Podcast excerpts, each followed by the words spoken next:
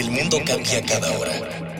Nuestro vertiginoso estilo de vida no nos permite detenernos a pensar. Compramos, rentamos, vendemos, consumimos.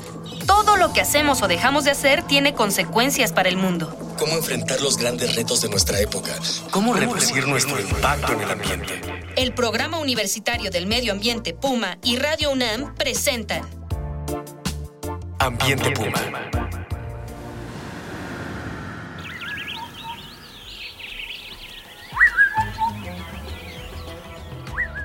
Bienvenida, bienvenido al programa Ambiente Puma, voces, ideas y acciones sustentables. Soy Mireya Imas, coordinadora del Programa Universitario de Medio Ambiente de la UNAM, y hoy vamos a platicar con usted acerca del corredor biológico mesoamericano. Vamos a comentar con usted estas diferentes alternativas que existen para conservar la biodiversidad y apoyar el manejo y aprovechamiento de los recursos con una visión integral de desarrollo comunitario en la que se involucre a la gente, a la sociedad, al gobierno, en una estrategia de largo alcance, tanto temporal como espacial. Estos son los corredores biológicos. Para dialogar con nosotros nos acompaña aquí en cabina el maestro Pedro Álvarez y Casa Longoria. Él es el coordinador general de corredores y recursos biológicos de la Comisión Nacional para el Conocimiento y Uso de la Biodiversidad, la CONABIO. Y además es un muy querido amigo. Bienvenido. ¿Cómo estás, Pedro? Mira, ya muchas gracias. Eh, muy, muy contento de estar aquí porque sé que es un espacio excelente de comunicación e información para los universitarios,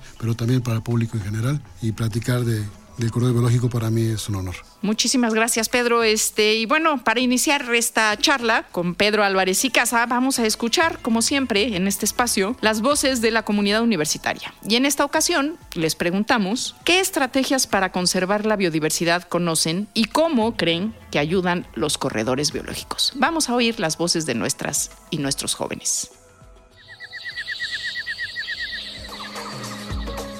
¿Qué estrategias para conservar la biodiversidad conoces?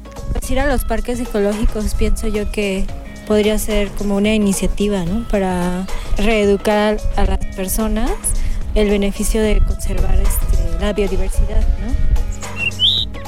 Ah, pues yo creo que lo que hacen aquí es muy, muy interesante, ya no lo vemos. Por ejemplo, yo salgo y pienso que estoy a pie de carretera porque hay muchos, muchas plantas, las zonas estas que son protegidas son muy importantes. Esto es muy interesante. De donde vengo, que es de Torreón de Gómez, no, no se ve eso. Hay como dos principales que recuerdo yo, que son conservación ex y conservación in situ, ¿no? Eh, bueno, eh, conservación ex son aquellos centros eh, donde se sacan a las especies, se llevan a algún lugar eh, particular y pues hacen diferentes trabajos de investigación, eh, conservación, eh, genética de poblaciones, otra cosa como zoológicos, jardines botánicos, bancos de semillas, no sé, son los que recuerdo. Conservación in situ, pues las áreas naturales protegidas que se decretan y tienen varias categorías, ¿no? Un corredor biológico conecta varias áreas protegidas. ¿De qué manera crees que esto ayuda a la conservación? Pues porque las, los, los corredores están cerca de comunidades, ¿no? Entonces la gente toma responsabilidad por esas localidades y van viendo los beneficios de cuidar su medio ambiente donde viven. Pienso que eso sería un beneficio. Pues es que depende de la zona, si, es, si, hay especies diferentes, pues va a haber ahí mezcla entre ellos y se pueden generar especies nuevas o con combinación de, de diferentes. Pero pues estaría bien porque pues es lo que normalmente pasa, se cruzan las especies. Muchísimo, muchísimo, porque eso favorece que haya flujo genético. Si hay flujo génico, pues eh, se evita la depresión por endogamia y que los y que bueno, en caso de animales, pues que se enfermen y que toda la población desaparezcan. ¿no? Entonces son cruciales para la conservación.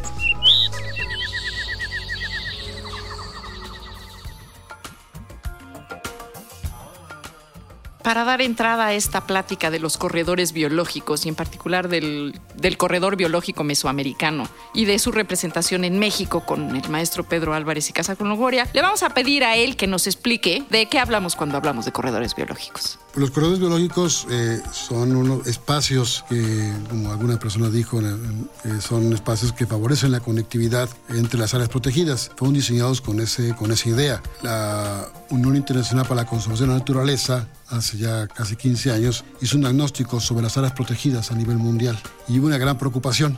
La conclusión fue que estábamos creando en el mundo islas de conservación en océanos de deterioro. Es decir, estábamos aislando las áreas protegidas y no estábamos creando mecanismos que favorecieran la conectividad entre las mismas áreas protegidas con ecosistemas similares y estaba provocando que tarde o temprano íbamos a estrangular las áreas protegidas. Entonces el corredor biológico se creó como un concepto de áreas buffer, áreas de amortiguamiento que favorecen esa conectividad. Por supuesto, originalmente se pensó en el flujo genético, intercambio de especies, en el, en el, movimiento de especies de flora y de, y de fauna que favorezcan esa, esa conectividad. Pero el concepto ha ido evolucionando eh, eh, de tal manera que no solo es un espacio biológico, es un espacio socioambiental, es un espacio donde la gente que vive en, las, en los corredores biológicos favorece sus actividades productivas y lo que nosotros hacemos es fomentar actividades de bajo impacto ambiental. Entonces ha cambiado el concepto a una cosa mucho más que involucra más al hombre en la visión, pero esta es la idea central de favorecer la conectividad entre áreas protegidas. Y esto obedece también a una gran corriente relativamente nueva, bueno, de los ochentas, eh, de incorporar a las personas en la conservación, ¿no? De dejar de pensar en las áreas naturales protegidas como islas prohibidas, territorios eh, a los cuales no se podía acceder y hacer como ha ocurrido en la historia, sobre todo de países como el nuestro, en donde las personas son parte de estos territorios y forman parte de la relación y la vida que se da en estos territorios. ¿Dónde se ubica el corredor biológico mesoamericano en México?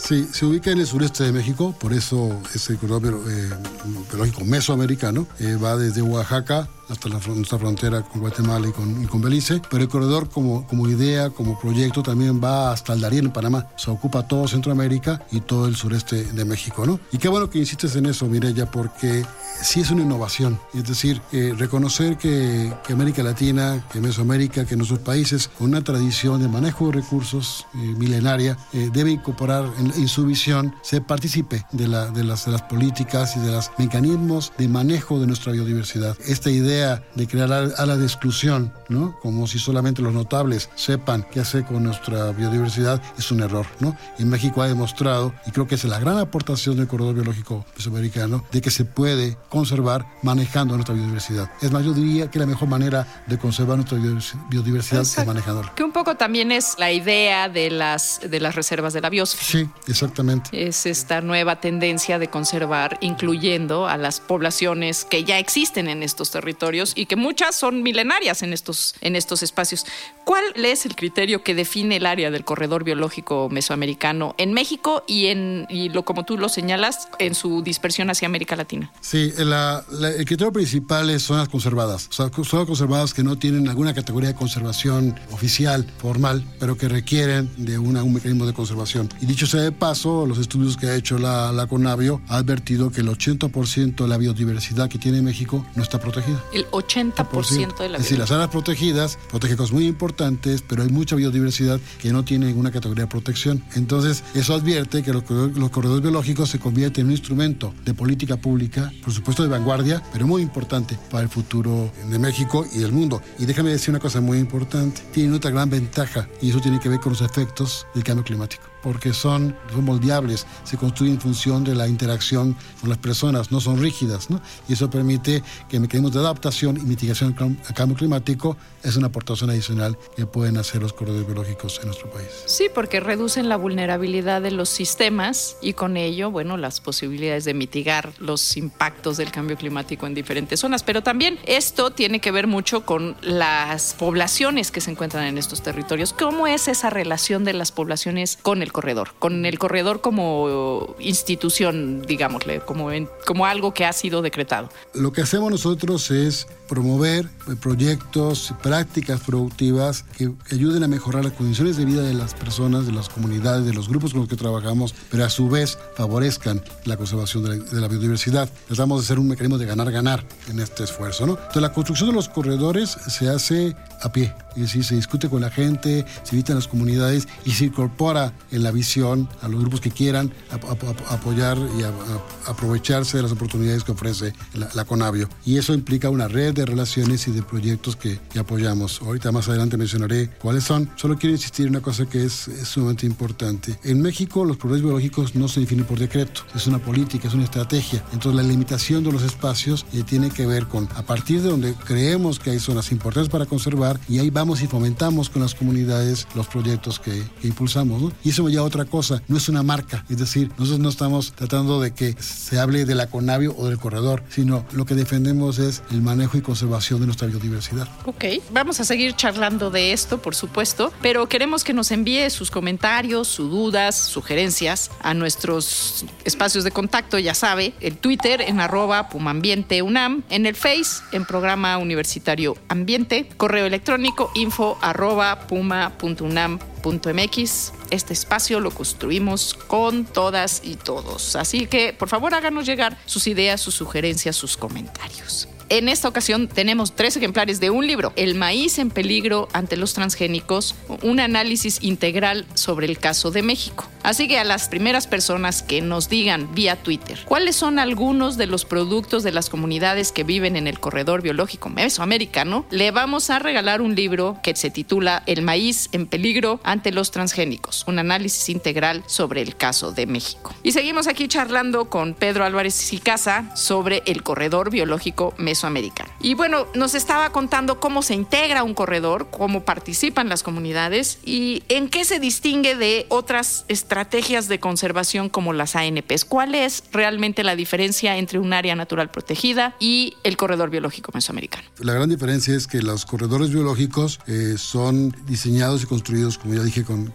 las personas. Hasta ahorita no tienen un marco regulador que las delimite, no se define por decreto, sino se construyen en función de los espacios que queremos aprovechar y, conservar. Su segunda distinción tiene que ver con que no son administradas por un ente eh, externo a las comunidades, sino son administradas por las propias comunidades a través de sus proyectos. ¿no? Proyectos, aprovecho para decir, que van desde el manejo del café orgánico, la producción de chicle orgánico en el caso del sureste, el manejo de unidades de vida silvestre, el fomento de vida silvestre, proyectos de ecoturismo, proyectos de, miel. Tenemos un proyecto muy importante de producción de miel. Eh, para decir los más importantes con los que estamos eh, eh, trabajando. ¿no? Entonces, su definición, su distinción tiene que ver con que son una construcción social, no es una construcción, digamos, eh, institucional. Y segundo criterio es que implica un manejo de la biodiversidad en, el conjunto de su extensión. Cuéntanos, cuéntanos un poquito, Pedro, cómo se construye, por ejemplo, esta propuesta o esta apuesta de los productos en particular. ¿Cuáles son, por ejemplo,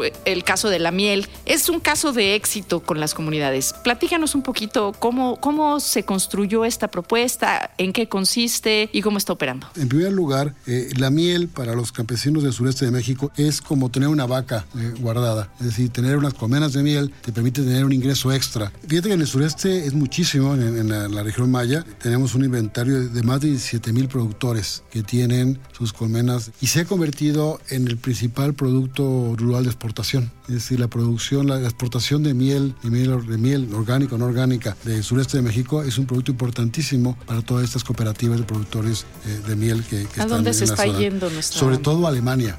En México consumimos poca miel, ¿verdad? Es, increíble, lo decía en el diplomado, eh, se calcula que no más de dos cucharadas de miel por habitante por año. Es decir, el consumo per cápita de miel en nuestro país es un desastre. Si solo México duplicara o triplicara su consumo de miel, que no es mucho, es decir, tomar, de tomar dos cucharadas o tomar seis cucharadas al año, no solo mejoraríamos nuestra dieta y nuestra, nuestra ingesta, sino también este, ayudaríamos a, reducir las emisiones eh, de CO2 a la atmósfera solamente por el consumo consumo de miel, porque menos producción industrial de, de azúcar, de caña de azúcar, y se podía consumir la miel que producen muchas comunidades de nuestro país. Somos el tercer productor mundial de miel y somos de los peores consumidores. consumidores. Hijo, estas paradojas que tenemos en, en nuestro país. Bueno, pues no se pierda nuestro siguiente programa porque vamos a cerrar esta primera charla. Y bueno, yo quiero agradecer muchísimo eh, la presencia de Pedro Álvarez y Casa, coordinador general de corredores y recursos biológicos en la Comisión Nacional para el Conocimiento y Uso de la Biodiversidad,